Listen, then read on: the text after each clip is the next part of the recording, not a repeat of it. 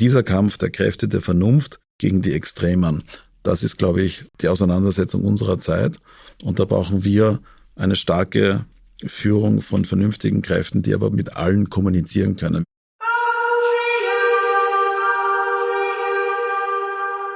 Austrian Voices, der Podcast für alle Auslandsösterreicherinnen und Österreicher. Liebe Hörerinnen und Hörer, mein Name ist Klaus Kitzmüller und ich heiße Sie heute herzlich willkommen bei Austrian Voices, dem Podcast für alle Auslandsösterreicherinnen und Auslandsösterreicher. Heute mit einem Gast, der sicherlich auch eine sehr gesellschaftspolitische Note in unserem Podcast einbringen wird. Denn Veit Dengler ist nicht nur sehr erfolgreicher Manager, sondern auch Mitbegründer von NEOS. Weitere Details zu seinem Lebenslauf jetzt in aller Kürze von meiner Kollegin Sabrina Gander. Veit Dengler verfügt über akademische Abschlüsse der Kennedy School of Government der Harvard University und der Wirtschaftsuniversität Wien. Von 1987 bis 1990 war Dengler journalistisch als Reporter im Osteuropa-Büro des Time Magazine tätig. In seiner Karriere hatte er verschiedene Positionen bei Procter Gamble, McKinsey und T-Mobile inne. Sieben Jahre lang war Dengler beim Technologieanbieter Dell tätig. Zuletzt verantwortete er den Geschäftsbetrieb in 32 Ländern in Ost- und Zentraleuropa. Im Oktober 2013 wurde Dengler zum CEO der NZZ Mediengruppe bestellt. Ab April 2018 übernahm Dengler in der Konzerngeschäftsführung der deutschen Bauer Media Group die Leitung der Aktivitäten in Großbritannien, den USA, Australien und weiteren Ländern sowie die Entwicklung neuer Geschäftsfelder. Seit 2019 fungiert er als COO des Unternehmens. Wie erst kürzlich bekannt gegeben wurde, wird Veit Dengler aber mit Ende 2021 Bauer verlassen. Im Jahre 2011 haben Matthias Strolz und Veit Dengler die Gründung einer neuen liberalen Partei für Österreich konzipiert. Beim Gründungskonvent am 27. Oktober 2012 wurde Dengler zum stellvertretenden Vorsitzenden von NEOS, das neue Österreich, gewählt und übernahm die Geschäftsführung. Nach dem Dienstantritt bei der NZZ Mediengruppe trat Dengler von beiden Funktionen zurück. Veit Dengler ist als Sohn des österreichischen Botschafters Johann Josef Dengler und der Musikerin Gudrun Dengler in Österreich, Ungarn und Finnland aufgewachsen. Er ist geschieden, hat vier Kinder und lebt in der Schweiz. Lieber Veit, herzlichen Dank fürs Kommen, für die Mühen, die du auf dich nimmst, um beim Austrian Voices Podcast dabei zu sein. Wir schreiben heute den 22.11.2021 und äh, kommen nicht drum herum zu erwähnen, dass dies äh, der Startschuss für den mittlerweile vierten Corona-Lockdown in Österreich ist. Das nur mal am Anfang. Wir wollen uns bemühen, diesem Thema nicht allzu viel Raum zu widmen, denn in unserem Format geht es natürlich in erster Linie um all das, was Auslandsösterreicherinnen und Österreicher bewegt. Und da gehört natürlich Corona in Österreich sicher auch dazu, aber steht nicht im Mittelpunkt. Äh, trotzdem mal äh, kurz für den Anfang. Ich glaube, du hast auch gerade äh, Pläne äh, verändern und verschieben müssen. Was empfindest du zu diesem neuerlichen Total-Lockdown in Österreich? Ja, ich sollte eigentlich diese Woche in, in Wien sein und in der Steiermark hatte eine Menge Termine, habe ich alles absagen müssen. Danke für die Einladung erstmal hier. Ich bin trotzdem nach München gekommen, auf dem Weg nach Wien, jetzt halt nicht mehr auf dem Weg dorthin. Ähm, ich erinnere mich gut an eine Kronenzeitung äh, Schlagzeile aus den 80er Jahren, die, mich, die mir sehr im Gedächtnis geblieben ist. Weltberühmt in Österreich. ja. ähm, und, und jetzt haben wir es halt geschafft. Jetzt sind wir wieder halt mal Europameister bei etwas und zwar, dass wir die einzigen sind, die in einen Lockdown gehen. Wir werden fairerweise vielleicht nicht die einzigen bleiben, weil es gibt auch noch andere Länder mit niedriger Impfrate. Das kann noch kommen, aber ich sage jetzt mal, da wo wir uns gerne hinorientieren nach West- und Nordeuropa, sind wir sicher das Schlusslicht und jetzt zahlen wir den Preis dafür. Äh, so ein bisschen im Vergleich zu deinen Wohnsitz- und Arbeitssitzländern äh, Deutschland und Schweiz. Wie siehst du da die Situation ganz mal kurz zusammengefasst im Vergleich? Ja, Schweiz und Deutschland und Österreich haben alle relativ ähnliche niedrige Impfraten. Sie haben aber auch relativ hohe Compliance gehabt. Das heißt, die Leute haben sich gehalten an die Regelungen. Das heißt, eigentlich waren die Todesraten und so weiter alles relativ durchschnittlich im Vergleich. Lustigerweise hat Schweden eine niedrigere Todesrate über die Covid-Zeit gerechnet als Österreich oder Schweiz. Das, obwohl die immer offen geblieben sind. Und auch die Schweiz zum Beispiel hat fast immer die Schulen offen gelassen. Also ich glaube, das Management, das wir in Österreich hatten, ist so geschwankt zwischen sehr rigoros und dann wieder sehr locker. Und, ähm, und, und ich glaube, dieses Jojo, diese Jojo-Politik war unglücklich und hat uns nicht viel gebracht im Nachhinein. Deswegen manchmal ärgert mir sicher, wenn man in der Schweiz ist, dass alles ein bisschen langsamer ist. Aber das kann durchaus seine Vorteile haben. Ich glaube, manchmal tun sich Menschen und vor allem auch Politiker schwierig, schwierig, schwer bei der Entscheidungsfindung zu verstehen, dass wenn etwas eine Verzögerung von vier bis acht Wochen hat, um durchzuschlagen, dann muss man die Maßnahmen eben nicht in der Haruk-Methode ändern, sondern man muss ein bisschen mehr Gleichförmigkeit haben. Gut, um jetzt nicht gleich äh, tatsächlich in die Falle äh, zu gehen und die nächste halbe Stunde mit Covid zu verbringen, ändere ich das Thema und nehme eines auf, das ja uns zum einen auch äh, irgendwie verbindet, weil wir beide im weitesten Sinne ja über weite Strecken in der Medienbranche zu tun hatten und äh, weil es im Moment sehr viel mit österreichischer Politik zu tun hat. Äh, das Thema ist Medien und Politik da haben wir ja die aktuelle Situation, dass es äh, seit Monaten äh, im Mittelpunkt der Diskussion in Österreich steht, in dem Sinne, dass Medien in Österreich hochgradig von Politik beeinflusst werden, Klammer können, Klammer zu, und dass dies zu ganz starken Verwerfungen geführt hat in der, in der jüngsten Vergangenheit. Frage äh, an dich als Medienmanager, als jemand, der ganz viele Medien im deutschsprachigen Raum sehr gut kennt und auch ja in der Politik äh, verankert war vor allem. Sind die Medien in Österreich tatsächlich bestechlich? Sind sie bestechlicher oder zumindest beeinflussbarer als anderswo? Naja, ich würde sagen, ich kenne viele der Chefredakteure, Journalisten in Österreich und ich würde sagen, es gibt sehr viele talentierte und sehr viele gute Journalisten. Da brauchen wir, glaube ich, keinen großen Unterschied machen zu anderen Ländern wie in der Schweiz oder sonst wo. Ähm, was, glaube ich, schon der Fall ist, ist, es gibt äh, eine größere wirtschaftliche Erpressbarkeit, die sich aus historischen Gründen ergeben hat. Das können wir gern diskutieren. Und es gibt sogar den Sonderfall, dass es Medien gibt in Österreich, die eigentlich gar nicht existieren würde, wenn es nicht Werbung von der öffentlichen Hand gäbe. Also wo die Zuwendungen von der öffentlichen Hand, die Werbung der öffentlichen Hand ein Vielfaches ausmacht vom Gewinn von diesen Unternehmen. Das heißt, wenn sie das nicht hätten, dann würden, könnten sie gar nicht existieren. Das gibt es in der Form in anderen Ländern nicht. Ja, ähm, du hast schon gesagt und ich kann das nur unterstreichen. Natürlich gibt es ausgezeichneten Journalismus in Österreich. Nur hat das eine leider nicht immer unmittelbar was mit dem anderen zu tun. Das heißt, äh, selbst in Medien, wo ausgezeichnete Journalisten arbeiten, äh, kann es Beeinflussung geben, kann es Offenheit geben äh, für Einflussnahme. Ich versuche es jetzt von einem anderen Gesichtswinkel kurz aufzugreifen oder anzusehen. Meine Erfahrung über Jahrzehnte im deutschsprachigen Raum äh, sagt, dass grundsätzlich, sehr grundsätzlich, äh, das Thema Public Relations, also Öffentlichkeitsarbeit, in Österreich äh, durchaus anders gelebt wird als zum Beispiel in Deutschland. Auch da sehen wir und beobachten wir, dass es sehr schwierig ist, ohne finanzielle Stützungen äh, sei es über Inserierungen, sei es über ähm, Druckkostenzuschüsse oder ähnliches, ähm, Öffentlichkeit zu erzeugen, auch für Themen, die also durchaus neutral sind, sage ich mal, oder die, die nicht politisch, sondern im besten Fall oder im schlimmsten Fall kommerziell dastehen. Sprich, die Erfahrung aus diesem Bereich zeigt, dass es schon eine Tendenz gibt, in Österreich eher anfällig zu sein für kommerziellen Anreiz, kommerzielle Unterstützung.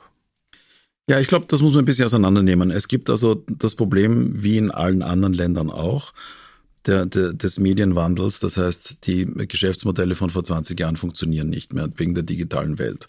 Was das bedeutet für Medienunternehmen ist, sie müssen sich ähm, wirklich um die neuen Distributions-, also vor allem Internet oder eben Podcasts jetzt oder andere äh, Methoden sich kümmern. Man muss lernen, damit Geld zu verdienen. Das ist ein schwieriger Weg.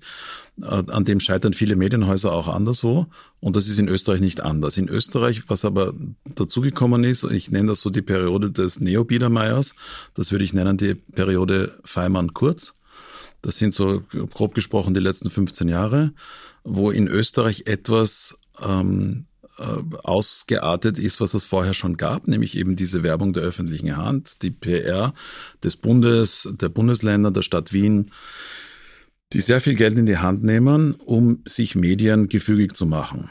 Und das hat wirklich angefangen, äh, Überhand zu nehmen in der Ära Feimann. Es gab es vorher schon natürlich, aber ich sage jetzt mal noch etwas maßvoller. Bei Feimann, die haben angefangen, völlig über die Stränge zu schlagen und äh, äh, das Team Kurz hat dann gelernt, das noch zu perfektionieren. Was passiert dann? Wenn man so viel Geld in die Hand nimmt, passiert zwei Sachen. Erstens, man hat viel Geld zu verteilen.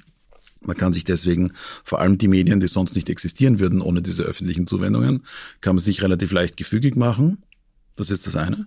Und das zweite, was passiert ist, dass äh, man Innovation verlangsamt oder verhindert, weil das ist leider so im Wirtschaftsleben, wenn es irgendwo ein leicht zu verdienendes Geld gibt, dann muss man nicht den härteren Weg gehen und lernen, wie man in der digitalen Welt Geld verdient.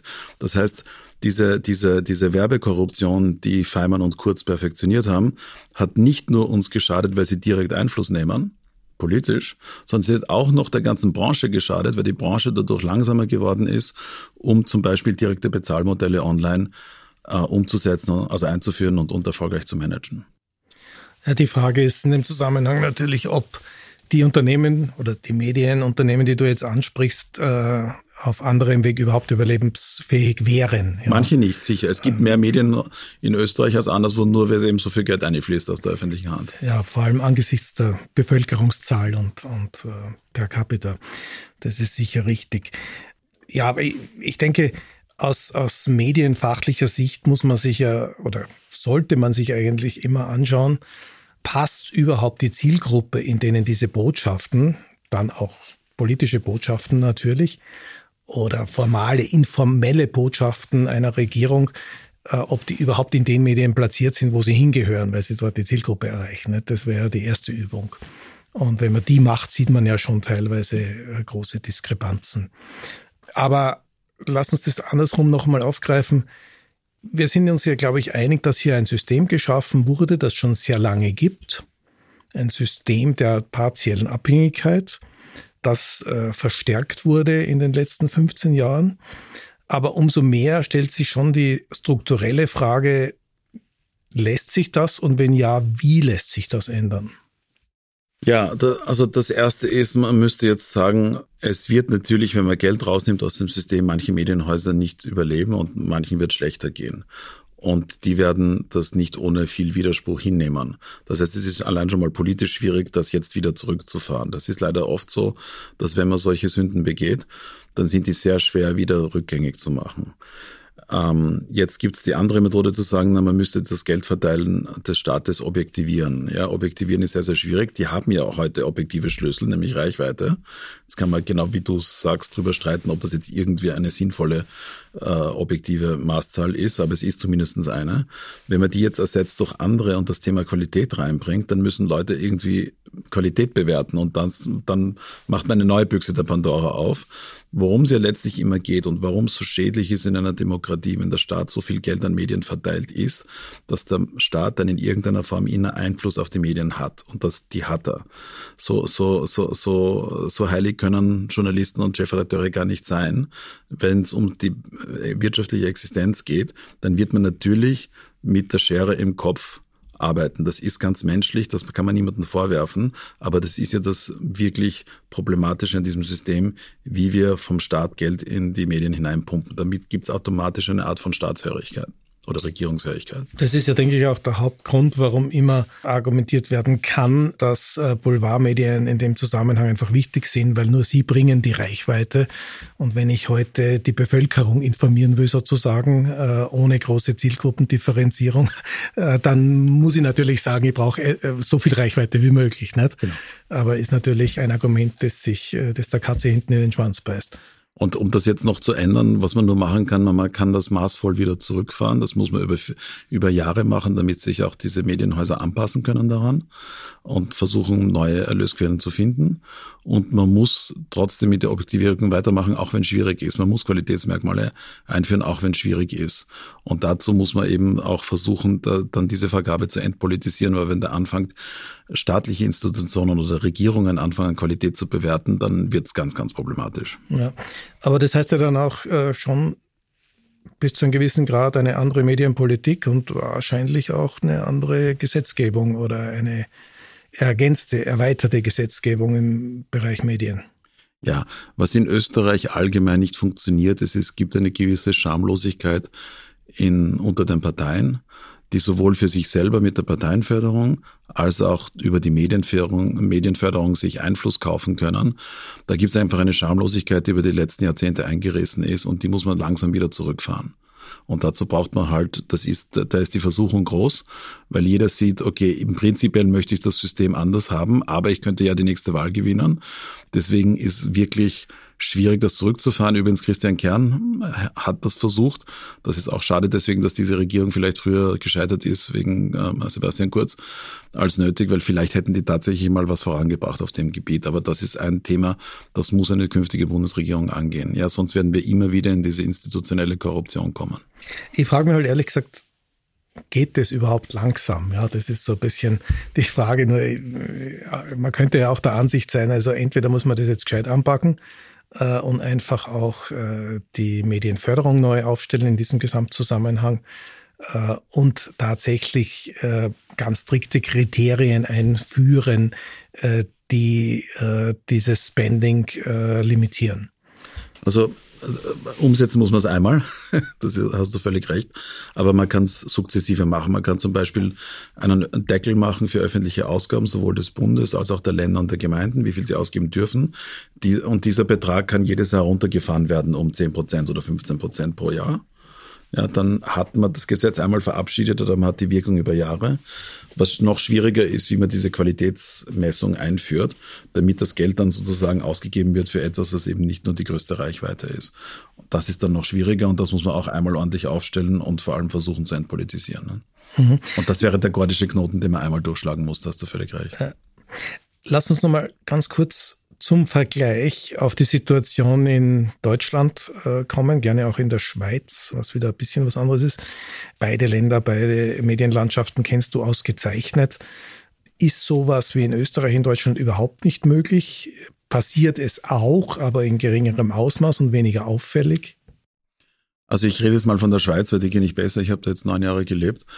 Die Schweiz hat zwei Sachen. Das eine ist, sie hat, äh, weil weniger Geld äh, aus den Regierungen geflossen ist oder fast keines, haben die viel mehr jetzt schon sich angepasst in der Struktur. Also es gibt im Wesentlichen ähm, es gibt im Wesentlichen zwei Medienhäuser, die die meisten Regionalmedien besitzen. Jetzt kann man darüber streiten, ob das gut ist oder nicht. Aber was es gibt, es gibt ein relativ lebhaftes kleine Zeitung, also wo Gemeindenzeitungen haben. Ich habe eine Gemeinde, ich wohne in einer Gemeinde mit knapp 10.000 Einwohnern. Wir haben unsere eigene Zeitung. Die ist ganz gut. Die kommt sogar wöchentlich raus und die schaut auch der lokalen Gemeinde auf die Finger. Aber das funktioniert in der Schweiz ganz anders, weil dort wird auch Steuern auf der Gemeindeebene eingehoben, Einkommensteuer und ausgegeben. Das heißt, da gibt es auch wirklich was zu kontrollieren auf der Gemeindeebene. Das funktioniert ganz gut. Ich glaube, es muss im Medienbereich eine Strukturanpassung geben. Es wird weniger Medienhäuser geben. Die Pluralität wird es nicht über Medienhäuser geben, sondern die Pluralität wird es dann geben auch über die sozialen Medien. Und da sieht man in der Schweiz schon und in Deutschland auch, aber vor allem auch in anderen Ländern wie England, wo ich sage mal, die, die Verwendung von sozialen Medien und welche Rolle soziale Medien spielen, auch in der Organisation lokal, äh, ganz andere ist, glaube ich, als in Österreich zum Teil. Was in Österreich gut funktioniert, und das glaube ich, das sieht man, es gibt auch Erfolgsbeispiele, ich würde da zum Beispiel die kleine Zeitung nennen oder den Falter oder die Russmedien in Vorarlberg. Regionalmedien, die wirklich fokussiert sind regional und die auch eine Servicedienstleistung bilden regional die, glaube ich, können sowohl im Print als auch digital weiter gut existieren. Und das sehen wir auch in der Schweiz. Das sind diese Zeitungen auf der Gemeindeebene. Das sieht man zum Teil auch in Deutschland mit den Regionalzeitungen. Bauer Media, meine Firma, wo ich jetzt noch arbeite, die haben ja auch relativ viele Tageszeitungen, sehr, sehr regional, sehr, sehr lokal eingestellt. Und das ist ein Geschäftsmodell, das kann funktionieren. Okay, und von der anderen Seite betrachtet jetzt, also von der Seite der Politik. Wie kriegen wir unsere Messages ins Volk? Welche anderen Wege gibt es? Äh, wie wird das zum Beispiel in der Schweiz äh, gehandhabt? Naja, so wie das Politiker machen müssen, nämlich dass sie tingeln, dass sie mit vielen Leuten reden und dass sie eben auch ihre eigenen sozialen Medienkanäle haben. Es ist nicht Aufgabe des Staates, den Regierenden zu ermöglichen, dass sie ihre Message und das Volk kriegen. Das ist die Aufgabe der Regierenden oder der Parteien selber. Da kann man sich nicht einfach aus der Staatskasse, das sind ja unsere Steuergelder, man kann sich nicht einfach aus unseren Steuergeldern bedienen, damit man für sich selber Werbung machen kann. Das muss man sich schon selber organisieren. Jetzt sagt die Regierung natürlich im Zweifelsfall, die Mehrheit äh, dieser Botschaften, die da hinausgehen, äh, haben überhaupt nichts mit Partei zu tun, äh, haben auch nichts mit einzelnen Personen zu tun, mit Ministern, Ministerinnen oder ähnlichem, sondern sind ist, es geht um die Verbreitung von äh, Botschaften, die Gesetze genauer erklären, die Regierungsbeschlüsse erklären, die Stichwort Corona Aufklärung äh, schaffen etc. pp. Also aus deren Sicht in erster Linie natürlich äh, quasi parteineutrale Aktivitäten und Aufgaben, die die Regierung hat, medial kommunikativ. Ja, solche Aufgaben gibt es, aber nochmal, das ist in einer Internetwelt jetzt, glaube ich, nicht so wahnsinnig äh, äh, schwierig zu tun. Das ist online möglich. Es gibt natürlich auch Leute, die nicht online sind, aber das ist eine kleine Minderheit. Und wie hat denn das vorher funktioniert? Das hat ja auch vorher schon funktioniert, dass diese Informationen sozusagen äh, verfügbar sind. In Corona-Zeiten, eine große Krise wie Corona und mit den schwierigen Regelungen, die es gibt, was man machen darf, was man nicht machen darf, da glaube ich, da kann man Ausnahmen zugestehen. Und das gibt es ja auch in Deutschland und in der Schweiz hat es diese Ausnahmen gegeben. Das ist ja vernünftig. Aber ich nehme jetzt mal ein Beispiel aus Wien. Wien ist wirklich die einzige Stadt, die ich kenne, wo die Müllabfuhr Werbung für sich selber macht. Ja? Und ich respektiere sehr die Arbeit der Müllabfuhr. Das funktioniert in Wien gut. Das sind tolle Leute, die dort arbeiten. Aber bewerben muss man es nicht. Ja, stimme ich äh, voll und ganz zu. Wobei natürlich jetzt auch wieder aus der Werbewelt äh, betrachtet, es gibt auch in Deutschland natürlich relativ große Budgets äh, und Kampagnen, zum Beispiel einzelner Ministerien, äh, um Programme, um Aktivitäten ähm, zu kommunizieren. Ja, das geht vom Bildungsministerium äh, bis zum Verteidigungsministerium. Stichwort Personalsuche oder ähnliches. Allein dafür gibt es natürlich schon sehr, sehr viel Geld. Ähm, das ist wahrscheinlich, zumindest nach allem, was ich weiß, in der Relation zum Gesamtwerbeaufkommen oder Werbevolumen im Land noch immer deutlich geringer als das, was in Österreich staatlicher Seite ausgegeben wird. Aber die Notwendigkeit ist ja in durchaus äh, vielen Fällen da, äh, zu informieren. Für mich ist äh, eher die Frage, hat dann eine Regierung schon überhaupt eine und wenn ja, hat sie die richtige Social-Media-Strategie? Weil da geht es ja auch um Akzeptanz, um Vertrauen der Menschen dann könnte ich ja auch der Ansicht sein, eine starke Social-Media-Strategie, starke Social-Media-Kanäle äh, einer Regierung können diese Aufgaben zu einem wesentlichen Teil erfüllen. Vielleicht zwei Punkte dazu. Der eine Punkt ist, natürlich gibt es Werbeausgaben, die legitim sind. Wenn zum Beispiel der Staat oder staatliche Institutionen wie das Bundesheer Personal brauchen, dass man das bewirbt in irgendeiner Form, dass man auch für die Personalsuche zahlt, das ist völlig legitim. Da steht man auch im Wettbewerb mit privaten Anbietern, das muss man machen. Ich glaube, ich komme immer wieder auf dasselbe Thema zurück. In Österreich hat über die letzten Jahrzehnte eine gewisse Schamlosigkeit Einzug gehalten in der Politik. Und was wir wieder lernen müssen, ist maßvoll zu arbeiten. Das klingt jetzt manchmal vielleicht nicht besonders sexy, aber das gute Politik zeichnet sich so dadurch aus, dass sie mit Augenmaß arbeitet und dass sie verschiedene Abwägungen treffen kann und dann vernünftige Kompromisse macht. Das kann Österreich eigentlich ganz gut. In der Vergangenheit hat sie das auch oft gemacht. Ich sage auch mal, unsere Sozialpartnerschaft und die, die Lohnpolitik in Österreich zum Beispiel ist ein Beispiel, wo das gut funktioniert. Das können wir wieder lernen. Das haben wir ein bisschen verlernt. Das ist der erste Punkt. So, und jetzt zum Thema Social Media für Regierung oder für Parteien. Da gilt der alte Spruch, den du kennst. Ich, ich weiß nicht, ob er vom David Ogilvy ist. Good advertising kills the bad products faster. Es ist eigentlich wurscht, wie viel Geld man ausgibt in Werbung, wenn das zugrunde liegende Produkt nicht passt. Und das zugrunde liegende Produkt ist in dem Fall unsere Politikerinnen und Politiker deren Vertrauen, das sie erwecken in der Bevölkerung. Und Vertrauen, und das darf man nicht vergessen, Vertrauen beruht immer auf einer, nämlich, dass man sagt, was man tun wird und dass man dann tut, was man sagt. Das ist ganz einfach. Und wenn man das über Zeit macht, dann baut man Vertrauen auf. So einfach ist es. Das kann man mit Werbung nicht kaufen. Man kann es mit Werbung verstärken, aber wenn das nicht passt, dann wird die Verstärkung durch die Werbung, dann negativ sein. Das heißt, mich interessiert nicht so sehr die Technik, was sie jetzt in Social Media machen müssen oder nicht. Mich interessiert mehr daher, passt das zugrunde liegende Produkt, weil dann wird sich relativ schnell mit den richtigen Experten ergeben, wie man das dann richtig kommunizieren kann. Okay, ich nehme das jetzt einmal als äh, passendes Schlusswort zu diesem Kapitel, weil auch das ist eines, über das man äh, wahrscheinlich noch viel, viel länger reden könnte. Und äh, mach mal einen harten Schnitt äh, zu einem anderen Thema. Du bist ja ein äh, Diplomatensohn, du hast einen Vater, der langjähriger erfahrener Diplomat war und lebst auch selber einen guten Teil deines Erwachsenenlebens im Ausland, wenn ich das richtig äh, verstanden habe. Nun ist äh, das Thema Erfahrung mit Doppelstaatsbürgerschaft, Erfahrung mit Wahlrecht eines, das viele unserer Hörerinnen und Hörer äh, wissentlich sehr bewegt. Du hast jetzt äh, wie viele Jahre in der Schweiz gelebt? Neun Jahre. Neun Jahre.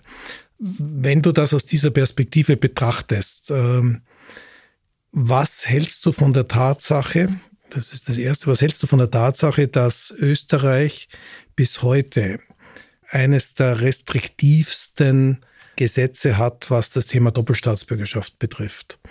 Also wir alle wissen, es ist wahnsinnig schwierig, egal wo du eine zweite Staatsbürgerschaft beantragst, also auch in der EU, die österreichische Staatsbürgerschaft behalten zu dürfen.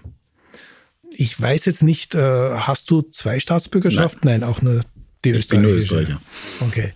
Ähm, also wir sehen hier einen massiven Bedarf, ein massives Bedürfnis äh, unserer Landsleute, dies zu ändern. Gleichzeitig aber eine sehr große Hürde, was die aktuelle politische Situation in Österreich betrifft. Wie siehst du diese Situation? Um deine Frage zu beantworten, ist, es ist falsch, dass es keinen einfachen Zugang zur Doppelstaatsbürgerschaft gibt. Vielleicht kurz ein Wort zu mir. Ich würde mich selber nicht als Auslandsösterreicher bezeichnen. Ich habe auch eine etwas kompliziertere Geschichte. Ich habe zwei Väter und zwei sehr verschiedene Kindheiten. Ich habe die ersten zehn Jahre meines Lebens gelebt am Land in der Steiermark. Mein erster Vater sozusagen war Tierarzt. Äh, sehr einfache Verhältnisse eigentlich. Und dann aber, das hat sie aus komplizierten Familiengründen, habe ich dann die Zeit von 10 bis 18 verbracht mit meinem zweiten Vater, der Diplomat war, der war Botschafter in Budapest und dann in Helsinki in Finnland. Und dort habe ich dann meine Unterstufe und meine Oberstufe gemacht.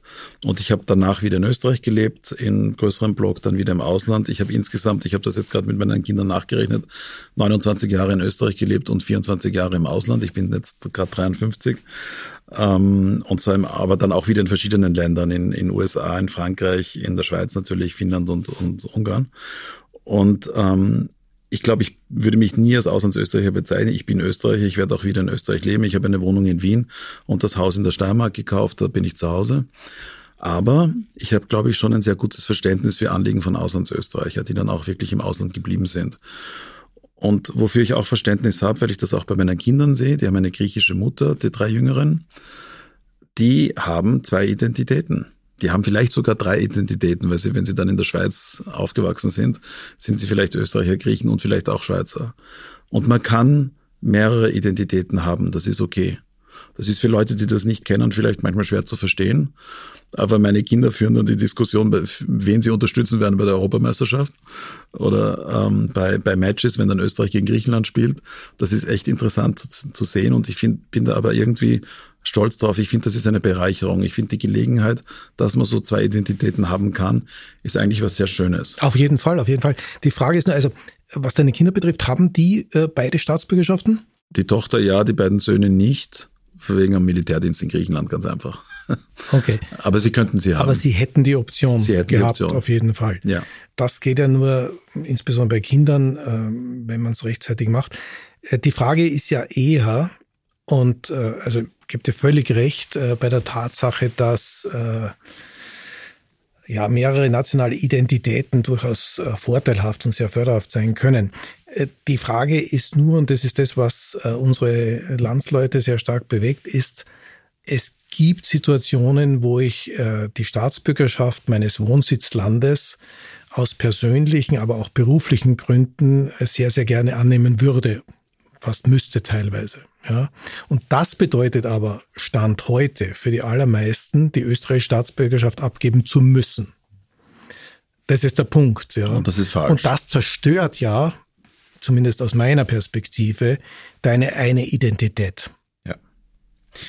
Das ist übrigens, glaube ich, eine Folge der, ähm, der Versäumnisse in der Integration von Ausländern in Österreich, weil es gibt viel Widerstand gegen die Doppelstaatsbürgerschaft aufgrund von Leuten, die vielleicht schon lange in Österreich leben oder sogar da geboren sind, aber sich nicht als Österreicher fühlen, sondern sprechen wir es an, zum Beispiel die türkische, äh, türkische Minderheit in Österreich, die eben dann eine sehr starke türkische Identität haben, die dann auch dem Erdogan zujubeln, wenn er zu Besuch kommt.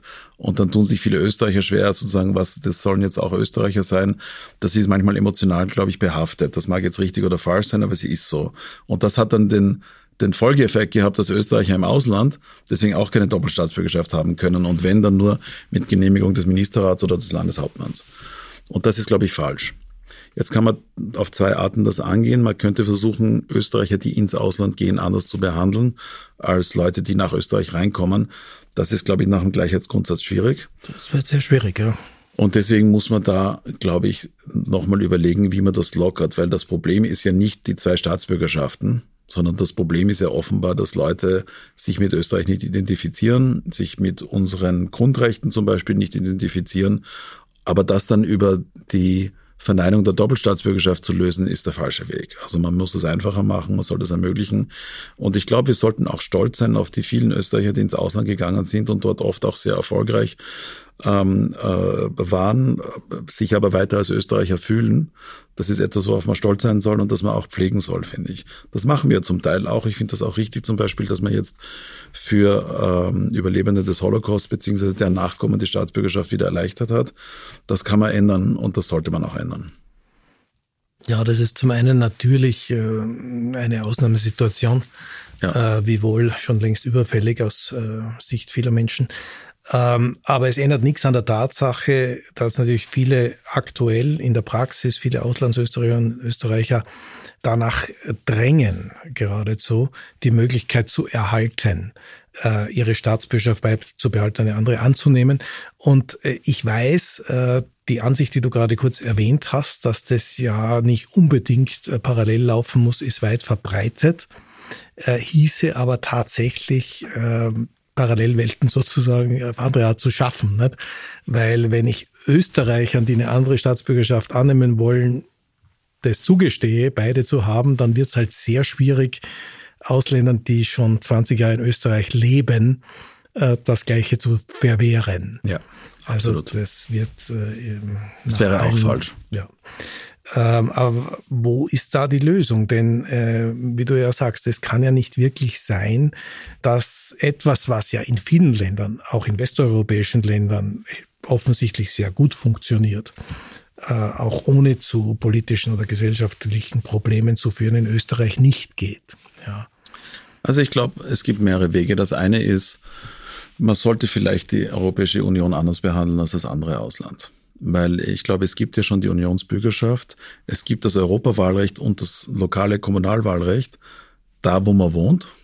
Nur fürs nationale Wahlrecht haben wir Ausnahmen geschafft und das ist, glaube ich, falsch. Ich finde, innerhalb der EU sollte sich das Wahlrecht nach dem Wohnort richten und dort ist man dann auch wahlberechtigt. Das heißt dann, dass man dann in Österreich nicht wahlberechtigt ist, aber das ist, glaube ich, auch okay, wenn man 30 Jahre in Deutschland gelebt hat, dass man dann in Deutschland lokal, national und Europa wählt. Das ist das eine.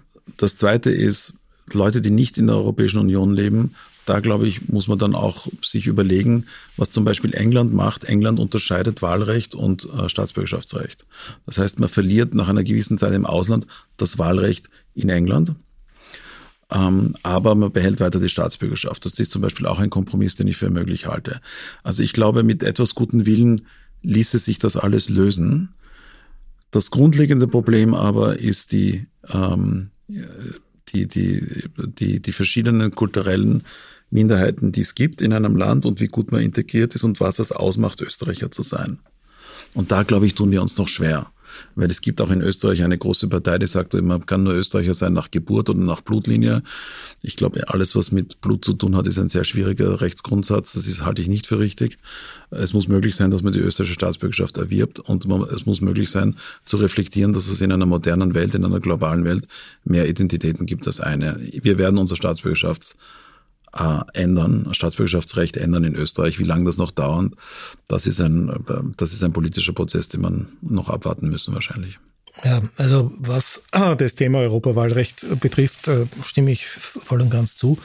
Als jemand, der seit fast 30 Jahren im Ausland, also in Deutschland lebt, Steuern zahlt, seine Beiträge leistet etc. pp., hat es mich schon immer äh, extremst gestört, dass ich äh, hier ausgenommen Kommunalwahlen und, und Europawahlen nicht wahlberechtigt bin und damit nicht mitbestimmen kann in dem Land, in dem ich meine Beiträge leiste. Ich halte das auch für völlig anachronistisch äh, in einer EU von 2021, äh, dass das nicht möglich ist. Aber das ist natürlich nur auf europäischer Basis lösbar. Ja, ich meine, der Grundsatz ist nicht schlecht. Er stammt aus der amerikanischen Revolution, keine Besteuerung ohne Repräsentation. Das heißt, wenn ich wo Einkommensteuer zahle, dann muss ich zumindest nach einer gewissen Frist ja. dort auch wahlberechtigt sein können. Nicht? Ja, mitbestimmen ob können. Ob das fünf Jahre sind, zehn Jahre, was auch immer. Ja, ja aber genau. äh, das wäre natürlich ein Teil der Lösung, äh, löst aber natürlich noch lange nicht äh, die Probleme, die wir angesprochen haben, unserer Landsleute, insbesondere außerhalb der EU. Und davon gibt's auch noch immer, ich glaube, so um die 200.000. Absolut. Äh, weltweit. Mhm. Ja. Was im Übrigen wahrscheinlich auch mit dazu führt, dass wir unter den Auslandsösterreicherinnen und Österreichern heute noch eine so geringe Wahlbeteiligung haben, wie kaum in einem anderen Land, zumindest äh, nach den Zahlen, die verfügbar sind. Also wir gehen davon aus, dass heute bei den Nationalratswahlen gerade einmal zehn Prozent der theoretisch wahlberechtigten Auslandsösterreicherinnen und Österreicher ihrem Wahlrecht oder ihrer Wahlpflicht nachkommen auch hier müsste es ja eigentlich ein Anliegen des Staates sein, äh, das zu ändern und zu verbessern.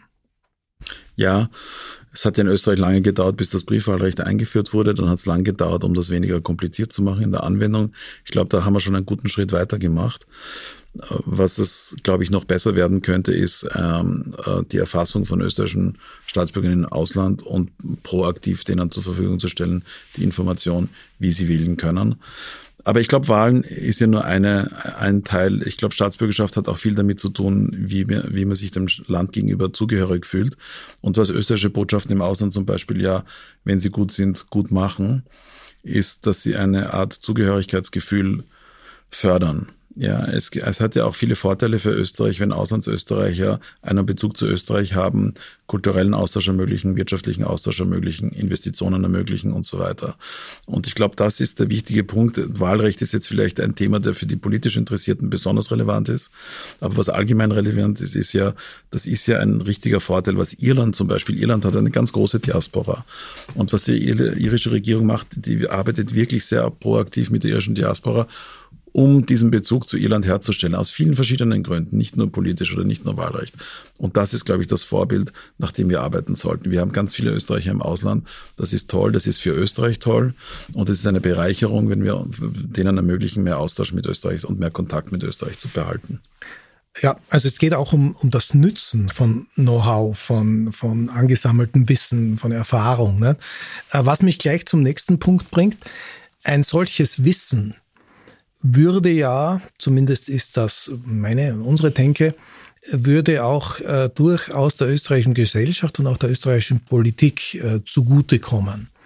Deshalb äh, ist eine große Frage aus unserer Sicht, warum gibt es in Österreich im Gegensatz zu vielen anderen, auch westeuropäischen Ländern, noch keine Repräsentation dieses Teils der österreichischen Bevölkerung in den politischen Institutionen, allen voran im Nationalrat. Ähm, wir sehen das als Manko, nicht nur in dem Sinne, dass eben sich Auslandsösterreicherinnen und Auslandsösterreicher nicht vertreten sehen, sondern auch in dem Sinne, dass deren gesammeltes Know-how so nicht wirklich effizient einfließen kann. Ja, und ich glaube, wenn man nach dem Wahl, wenn man aufs Wahlrecht abstellt, ich habe eine Zahl im Kopf, dass es ungefähr 600.000 Auslandsösterreicher gibt. Das sind jetzt knapp ähm, sieben ähm, Prozent der Bevölkerung. Ja. Ähm, dann hieße das in der Theorie, dass sieben Prozent der Parlamentssitze für Auslandsösterreicher reserviert werden sollten. Das sind ungefähr zwölf Sitze. Also man könnte argumentieren, dass es einen Wahlkreis gibt, äh, zehntes Bundesland oder wie man das nennt, und das sind zwölf Parlamentssitze. Das ist realpolitisch heute vielleicht schwer durchsetzbar. Das wäre aber nach dem Gleichheitsprinzip durchaus ein überlegenswerter Schritt. Weil wenn Österreicher Wahlrecht haben, dann sollen sie auch repräsentiert sein. Also zum Beispiel, dass man danach abknüpft, anknüpft, wo in deinem Fall jetzt du vor 30 Jahren das letzte Mal in Österreich gelebt hast und dort bist du wahlberechtigt, ist ja ein bisschen absurd. Ne? Ja, du bist, glaube ich, in der, in der Steiermark aufgewachsen. Du ja. hast jetzt nicht viel Anknüpfungspunkt an den Regionalwahlkreis in der Steiermark. Warum gibt es nicht eigene Wahlkreise für Auslandsösterreich? Und das ist, glaube ich, etwas, das wir angehen müssen. Ja, genau. Das ist auch mit eine zentrale Forderung unserer Arbeit für Auslandsösterreicherinnen und Österreicher. Ähm, die Frage ist, äh, wie schafft man Bereitschaft, wie schafft man Akzeptanz, weil es natürlich auch kein Geheimnis ist, äh, dass dieses Thema sehr nachrangig behandelt wird in der österreichischen Politik generell, äh, weil vieles anderes im Vordergrund steht.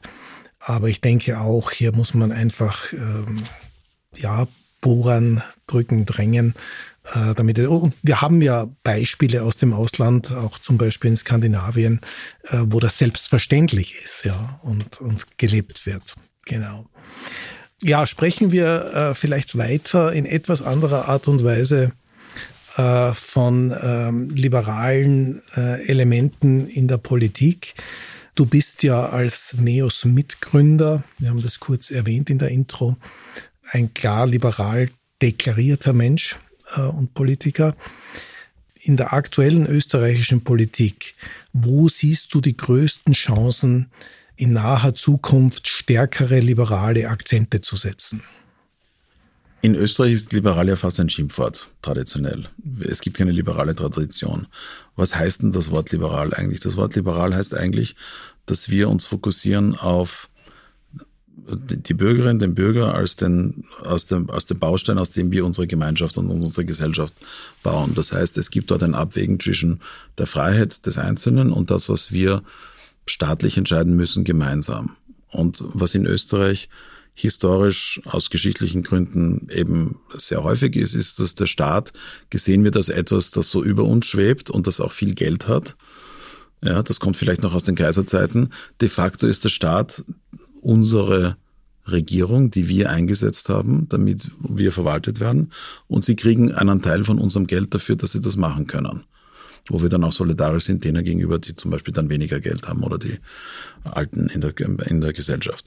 Das heißt liberal, das ist ganz einfach. Ja. Und diese diese Grundsätze durchzu, durchzu stärker zur Geltung zu bringen in Österreich. Aber was, was heißt denn das jetzt konkret? Das heißt zum Beispiel, dass wir in Österreich, weil wir glauben, der Staat hat irgendeine Schatulle, aus der sie Pensionen zahlen. Nein, sondern was wir machen ist, wir haben, wir haben ähm, fast ein Drittel der Pensionszahlungen in Österreich sind nicht gedeckt durch Beiträge. Das heißt, wir machen jährlich auf Kosten, weil wir auch dann auch Schulden machen als Staat, auf Kosten der, der zukünftigen Bevölkerung, zahlen wir uns Pensionen aus, die wir nie verdient haben selber. Das kann man eine Zeit lang machen, das kann man auch längere Zeit machen. Es ist nur unglaublich ungerecht, weil wir sagen, naja, die, die jetzt Kinder sind, die haben eh kein Stimmrecht, ist ja wurscht, wir nehmen uns das jetzt, was wir wollen, auch wenn es mehr ist, als uns eigentlich zusteht. Das heißt, dieses Thema Pensionsreform ist in Österreich ganz wichtig. Das zweite Thema, das ganz wichtig ist, Staaten, die ein gutes öffentliches Schulsystem haben, das sehen wir überall auf der Welt, sind erfolgreicher als Staaten, die ein schlechtes öffentliches Schulsystem haben. Wir brauchen ein ganz tolles öffentliches Schulsystem und unseres ist nicht gut, es ist nicht gut genug, es verändert sich auch zu langsam. Und vor allem, was wichtig ist, man darf nicht vergessen, ein Viertel der Kinder, die aus unserem Schulsystem rauskommen, sind funktional nicht in der Lage zu verstehen, was sie lesen. In einer Welt im 21. Jahrhundert können dieses Viertel, die werden nicht produktiv arbeiten können die werden wirklich Schwierigkeiten haben. Das heißt, ein, ein System, das sozusagen ein Viertel nicht liefert und nur für drei Viertel der Kinder Erfolge liefert, das kann nicht funktionieren. Das heißt, das Thema Pensionssystem und das Thema öffentliche Schulen äh, und Erziehung ist extrem wichtig und das wird in Österreich aus irgendeinem Grund immer unterbelichtet. Und dann kommen auch noch immer dann die Wahlberater, also die, die Meinungsforscher und so weiter, die sagen, mit den Themen kannst du in Österreich keine Wahlen gewinnen. Und das ist, glaube ich, der Ansatz, mit dem wir angetreten sind, ist, Es gibt Themen, mit denen man heute keine Mehrheiten gewinnen kann. Unsere Aufgabe als Politiker ist, diese Themen so zu verankern, damit sie ins Bewusstsein kommen und damit sie auch für Leute äh, relevant sind bei ihrer Wahlentscheidung. Das ist die Aufgabe. Wir müssen auch formen, die öffentliche Meinung zu den Themen, die wirklich wichtig sind und die längerfristig einen Unterschied machen für Österreich. Okay, das ist ein sehr klares Statement, denke ich. Zu dem Punkt Bildung vielleicht noch ein Aspekt, auch im Kontext äh, der Internationalität. Wir sehen und hören immer wieder, dass österreichische Universitätsabsolventen, insbesondere Wissenschaftler, im Ausland bis heute sehr gefragt sind. Äh, viele auch tolle Karrieren äh, machen, hinlegen, mit einer deutlich österreichisch geprägten Bildung, was jetzt äh, zumindest dafür spricht, dass ja viele Hochschulen im Lande einen keinen schlechten Job machen und tolle Leute rausbringen. Wieso ist dann in einem Land, das in der Lage ist, das zu tun auf Hochschulebene, die Basis der Bildung, also davon haben wir, glaube ich, gerade gesprochen, ähm, doch so schwach? Also ich glaube, es gibt in Österreich Teile des Bildungssystems, die nach wie vor gut funktionieren. An erster Stelle würde ich da übrigens die Lehre nennen. Also die praktische Berufsausbildung, die ist tatsächlich noch sehr gut. Die kriegt lustigerweise in Österreich wenig soziale Anerkennung. Und wenn man irgendwie Bildungsbürger ist, dann wollen die ja unbedingt, die müssen aufs Gymnasium und sollen keine Lehre machen. Das ist in der Schweiz zum Beispiel anders. Und das funktioniert aber auch noch gut. Und ja, natürlich gibt es Absolventen in Österreich, die sehr, sehr gut sind, die auch international sehr erfolgreich sind. Aber es gibt den alten Witz, ähm, wenn man Nobelpreisträger ist, sollte man unbedingt in Österreich wohnen, weil es ist noch nie ein Nobelpreisträger in Österreich gestorben. Und das Problem ist, dass... Ist das, ist das so? Ist das erwiesen? Ich, ich habe es nicht nachgeforscht, aber auf jeden Fall stimmt's für die meisten, das ist okay. sicher. Der Konrad Lorenz ist, glaube ich, in Österreich gestorben. Ähm, aber der Grund, warum das so wichtig ist, weil sehr viele Österreicher, die erfolgreich sind, die auch wissenschaftlich erfolgreich sind, übrigens auch wirtschaftlich erfolgreich sind, gehen sie ins Ausland weil sie hier nicht die Forschungsmittel haben, weil sie hier nicht die Infrastruktur haben, die sie brauchen, um erfolgreich zu sein. Und ich glaube, wir sollten uns in Grund und Boden schämen, dass wir ein Land sind, das ähnlich reich ist wie die Schweiz, das ähnlich groß ist wie die Schweiz. Die Schweiz hat zwei Universitäten in den Top Ten weltweit. Das ist die ETH in Zürich äh, und die EFPL in, in Lausanne. Ja, und Österreich hat einen in den Top 100. Da sollten wir uns in Grund und Boden schämen, warum sind wir nicht in der Lage, mehr Spitzenforschung, mehr tolle Leute anzuziehen nach Österreich und denen auch die Mittel zur Verfügung zu stellen. Das hat nämlich mhm. ganz viel Vorteile fürs Land. Aus der ETH heraus in Zürich werden jährlich Dutzende neue Unternehmen gegründet. Viele von denen sind sehr erfolgreich und werden dann Weltmarktführer in ihrer Nische. Das gibt's nicht in Österreich, dieses Ökosystem. Und das ist ein echter Nachteil. Das heißt, es gibt natürlich punktuell wirklich Gutes. Es gibt auch wirklich gute und gescheite Leute. Aber es gibt zu wenig von ihnen und zu viele von ihnen wandern ab. Also das Argument, dass der österreichische Markt einfach zu klein ist, um all diese äh, potenziellen Koryphäen äh, zu halten, das gilt nicht, oder? Nein, das gilt nicht, aber natürlich gibt es ein Henne- und Ei-Problem. Man muss am Anfang mal Geld in die Hand nehmen, um solche Institutionen zu schaffen, bevor sie, das dauert dann Jahre, bis sie anfangen, wirklich auch diese Vorteile zu bringen fürs Land. Aber das wäre zum Beispiel mal eine wirklich wegweisende Bildungspolitik, dass man solche Institutionen einrichtet und fördert und das mit langen Arten. Und das fehlt ja in Österreich immer. Ich gebe ein anderes Beispiel. Ich bin in den Genuss gekommen eines ganz tollen Stipendienprogramms. Ähm, das ist das Schumpeter-Stipendienprogramm. Da konnte man dann in Harvard studieren. Das wurde dann nach, glaube ich, sieben oder acht Jahren von der damaligen äh, Bildungsministerin Gera wieder eingestampft. Ja, in Deutschland gibt es dieses Programm seit Jahrzehnten und ganz mhm. viele Leute, die wirklich tolle Sachen gemacht haben. Ein ganz ähnliches Programm. McCloy heißt das. Das gibt's bis heute. Es gibt eine ganze Ökosystem von Leuten, die sich auch immer wieder treffen, die dann sehr erfolgreich sind, nämlich in der Wissenschaft, in der Politik, in der Wirtschaft. Ja, ich habe ähnliche Erfahrungen gemacht. Ähm, in den 80er Jahren, da gab es noch sehr starke Programme auch von Fulbright, die die Leute nach Amerika gebracht haben. Auch da sind, äh, glaube ich, ist ganz vieles passiert. Äh, vielleicht noch ein anderes Stichwort dazu oder eine Bemerkung wir haben in bestimmten Fachbereichen auf jeden Fall, wenn mich nicht alles täuscht, äh, schon auch sehr starke Positionen in Österreich. Ich denke da jetzt mal so was an die, ich glaube, Montanuniversität heißt sie noch immer in Leoben. Äh, ich denke an die Fachhochschulen, die im Bereich Bau, auch Holzwirtschaft und so weiter tätig sind, die also wirklich nach all meinem Wissen sehr starke internationales Renommee auch besitzen. Also wir haben ja offensichtlich Fähigkeiten in Österreich, solche Institutionen zu schaffen und, und aufzubauen. Ähm, Frage ist eher, wieso gelingt es nicht breiter oder wieso gelingt es nicht auch in Bereichen äh, wie zum Beispiel der Wirtschaft äh, oder der, der Naturwissenschaften, äh, wo es in Richtung Zukunftsfähigkeit noch wichtiger wäre. Ne? Ja, man kann nicht überall die Besten sein. Wir haben jetzt zum Beispiel, wir haben in Europa und ganz besonders auch in Österreich die Softwarerevolution verschlafen. Mhm. Das sind der letzten Jahrzehnte. Was wir jetzt Glück haben, es gibt ein neues großes Thema, das die nächsten Jahrzehnte bestimmen wird. Das nenne ich mal die grüne Revolution. Das ist von der Materialwirtschaft über Energie, alles Mögliche sind das Themen, wo wir gute Ausgangsvoraussetzungen haben.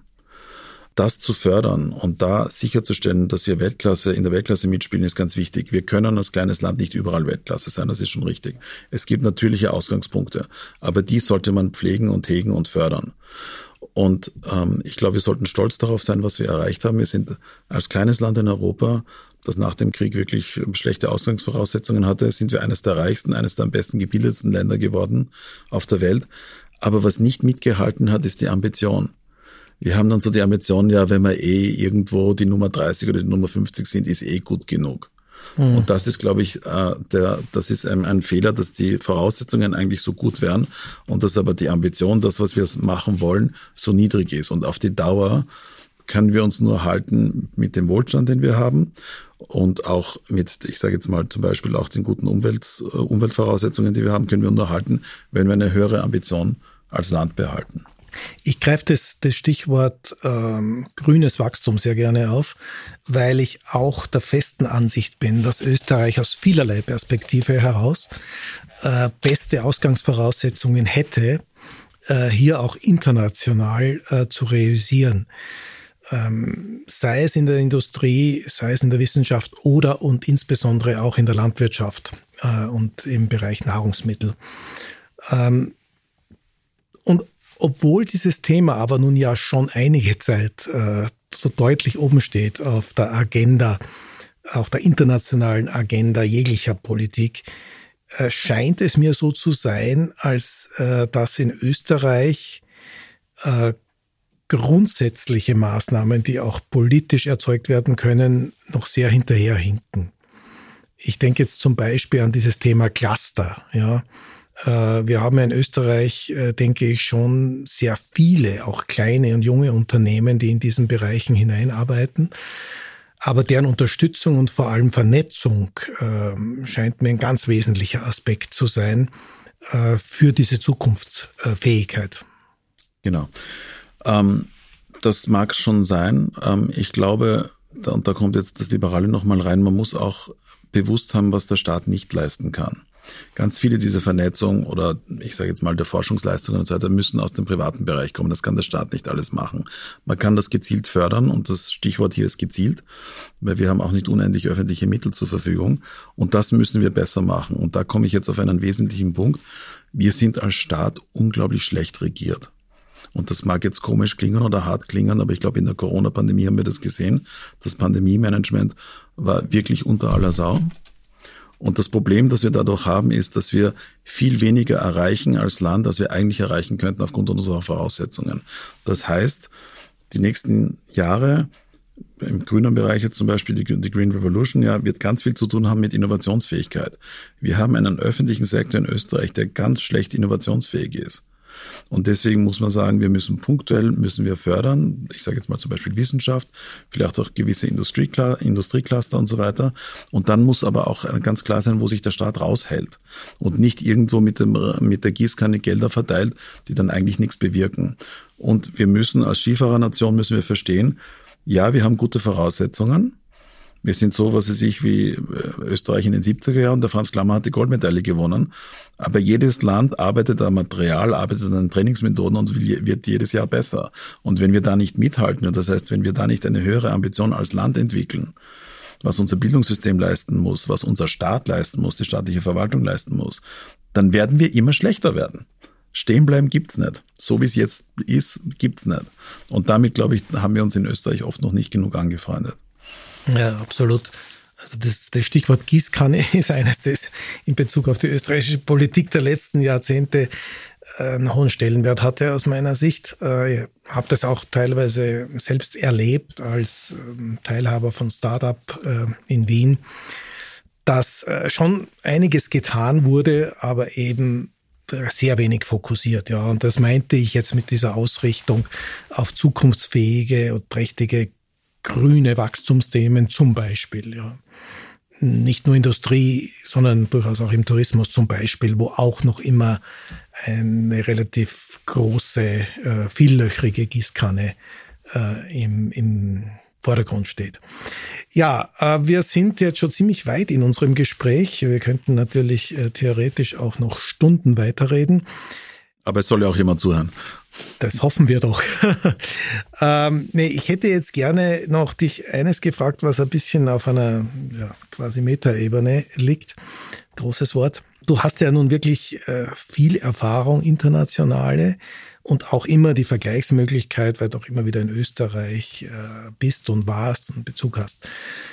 Wie siehst du die generelle gesellschaftliche und politische Entwicklung heute in Österreich, in Europa und auch international? Und zwar, ich werde noch ein bisschen konkreter, es scheint ja im Moment so, als wären auch in Deutschland die Konservativen, die großen konservativen ehemaligen Volksparteien am Rückzug es scheint so, als könnte es ein Wiedererstarken der Sozialdemokratie geben. Auch hier vages Beispiel Deutschland, aber auch andere Länder wie Dänemark etc. Und es gibt ein deutliches Wachsen äh, liberaler Parteien und Kräfte in einigen Ländern, mindestens in Europa, stellen ja auch Regierungen oder Regierungsbeteiligungen und der letzte Part in diesem Spektrum, äh, wie geht's mit den Populisten weiter, insbesondere den Rechtspopulisten? Wie siehst du also diese politische Landschaft? Also wenn ich darf, will ich nochmal eine Ebene höher gehen. Ich glaube, als Gerne. Gesellschaft ähm, in der Folge der, des, des Durchbruchs der sozialen Medien sind wir nach wie vor in einem Art Fieber, Fieber ähm, ich will nicht sagen Wahn, aber zum Beispiel Fieberschub. Das heißt, als Gesellschaft haben wir verlernt, miteinander zu reden. Und wir haben heute ein, ein, ein Normalstadium, wo es eigentlich, also wir haben ein, ein, eine Art der gesellschaftlichen Kommunikation, wo es normal ist, dass man sich anschreit, dass man sich beflegelt. Ähm, ich bin jetzt echt der Letzte, von dem ich gedacht habe, dass ich das jemals sagen würde, aber mir geht ein gewisses Schamgefühl ab in der Gesellschaft äh, mir geht ein gewisser Maß, äh, Maß, äh, maßvoller Umgang miteinander ab. Das miteinander reden können. Derjenige, der eine andere Meinung hat, heute ist ein Feind oder er ist dumm oder er ist bösartig. Oder alle drei. Und das liegt unserem politischen System zugrunde. Ja, und das ist übrigens, es wird jetzt ein längeres Gespräch, das ist, hat was mit den sozialen Medien zu tun und wie die funktionieren. Ähm, und da könnte ich jetzt einen Aus, Aus Exkurs nehmen, wie das war nach der Einführung des Buchdrucks. Das gab es nämlich schon einmal in der europäischen Geschichte. Und wir müssen lernen, damit umzugehen. Wir lernen es ganz gut, aber es ist schon langsam und es ist ein Wettbewerb der Kräfte, ich sage jetzt mal, die ähm, alles zusammenreißen wollen und niederreißen wollen. Ähm, move fast and break things, wie das so schön heißt, versus den Kräften, die sagen, wir müssen weiterhin als Gesellschaft miteinander leben. Wir müssen weiter miteinander uns ausmachen, wie wir leben wollen. Das ist die Politik.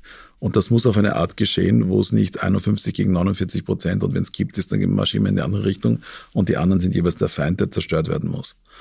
Und das ist das zugrunde liegende Problem, das wir haben. Jetzt haben wir einen großen Vorteil gegenüber der Trump-Welt oder der Brexit-Welt. Das ist das europäische Wahlrecht, lustigerweise. Dadurch, dass wir ein Verhältniswahlrecht haben, werden diese äh, Kräfte nie allein die Macht stellen. Ähm, Orban ist jetzt ein bisschen die Ausnahme in Ungarn, aber im Wesentlichen aufgrund der Wahlrechte in Europa sind sie dann immer nur eine Stimme in einem größeren Chor. Und was wir jetzt schon gesehen haben, gerade in reiferen Gesellschaften, ist, sage ich, dass die Populisten oder die Extremen größer werden, aber dann auch wieder kleiner werden. Dänemark ist jetzt ein gutes Beispiel wo die Rechtsextremen über 20 Prozent waren, wo sie jetzt äh, zwischen 5 und 10 Prozent pendeln. Das Problem dabei ist, dass dann natürlich aber diese Positionen oft auch von den anderen Parteien übernommen werden. Ja, das läuft ja miteinander. Das heißt, Sozialdemokraten in Dänemark sind jetzt völlig anders als vor 20 Jahren. Ob es jetzt einen Trend gibt, die Sozialdemokraten werden stärker oder die Konservativen werden schwächer, das ist, glaube ich, von Land zu Land ein bisschen unterschiedlich. Da gibt es, glaube ich, keinen eindeutigen Trend, hängt auch sehr stark von Personen ab. Der Trend, der mich viel mehr beschäftigt, ich, ich sage jetzt mal die Kräfte der Vernunft gegen, gegen die Kräfte von denen, die mal prinzipiell Sachen kaputt machen wollen. Das ist jetzt der Steve Bannon, Flood the Zone with Shit, wie das so schön das, das Zitat heißt. Das sind eben Extreme, die sagen, wir wollen an die Macht, wir wollen uns durchsetzen, wir wollen unser Programm durchsetzen, egal auf welche Kosten und egal für welche Kosten das auch für die Demokratie hat. Und dieser Kampf der Kräfte der Vernunft gegen die Extremen, das ist, glaube ich, die Auseinandersetzung unserer Zeit. Und da brauchen wir eine starke Führung von vernünftigen Kräften, die aber mit allen kommunizieren können. Wir können nicht sagen, das sind lauter Wahnsinnige, mit denen redet man nicht, sondern man muss auch einen Impfgegner überzeugen können. Es wird immer einen harten Kern von Leuten geben, die nie überzeugbar sein werden, aber es gibt eine größere Gruppe von Menschen, die im Prinzip gutmütige Menschen sind, die dann aber, wenn sie nicht das richtige Angebot bekommen, auch mal verführbar sind von den Extremen. Und das ist, glaube ich, der wesentliche politische, die wesentliche politische Auseinandersetzung unserer Zeit. Ja, vielen Dank. Ich glaube, das ist ein absolut passendes Schlusswort. Ähm, ich möchte mich bei dir ganz herzlich bedanken für eine knappe Stunde hochinteressanter Kommunikation und ja, äh, freue mich, dass du dir Zeit genommen hast.